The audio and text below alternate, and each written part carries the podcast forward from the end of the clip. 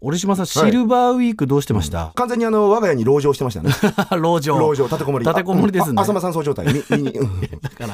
今その引きこもりって言葉でいいと思うん ですけど、浅間山荘状態って言わないと思うんですけども。まあまあまあいいじゃないのただね、シルバーウィークにね、こう合コンをしたっていうリスナーも、まあ、結構いらっしゃるとち思うょんでちょすっと待って待って待ってまたこの番組おなじみの合コン用語だろこれ、わかりましたそその流れ一月に一回は合コン用語。勘弁してくださいよこれ本日の今時用語でございますよ。うんうんまあ、新しい言葉はこういうね、あの出会いのところで生まれるといううるさいよ合コン用語コロンブス。コロンブス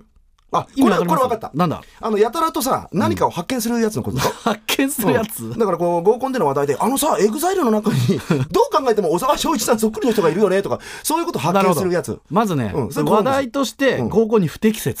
まずあのエグザイルに小沢昭一っぽい人がいるとか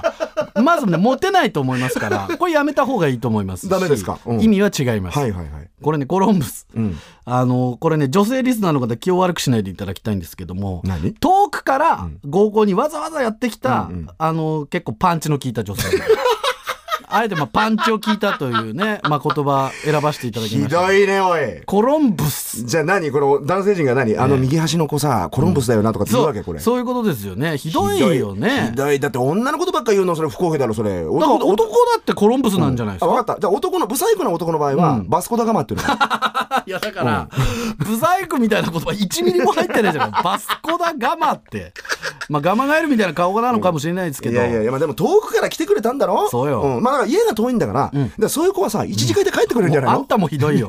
あんたもひどいよ、うん、だからさ別にそれは一期一会の精神で、そこはね、うんそうそうそうなんかいい言い方になってますけど、うん、なんかあの茶道の集いみたいなさ 茶道の集いうん、あのだから途中からビールが入ったジョッキがあのこう回しちゃって結構なお手前でとか言っちゃったりしいやていやそれは、だからそれもねあんま盛り上がってない合コンだと思うんですダメ他にもね合コン用語いっぱいあるんですよ、うんうん例えば明らかにね男性の人数が多いコンパ、これでなんていうかね男の人数が森島さんだったらなんていうかね、男性の人数男性の人数がやたらうん多い、多いコンパ、うんえ、オーシャンと11人の仲間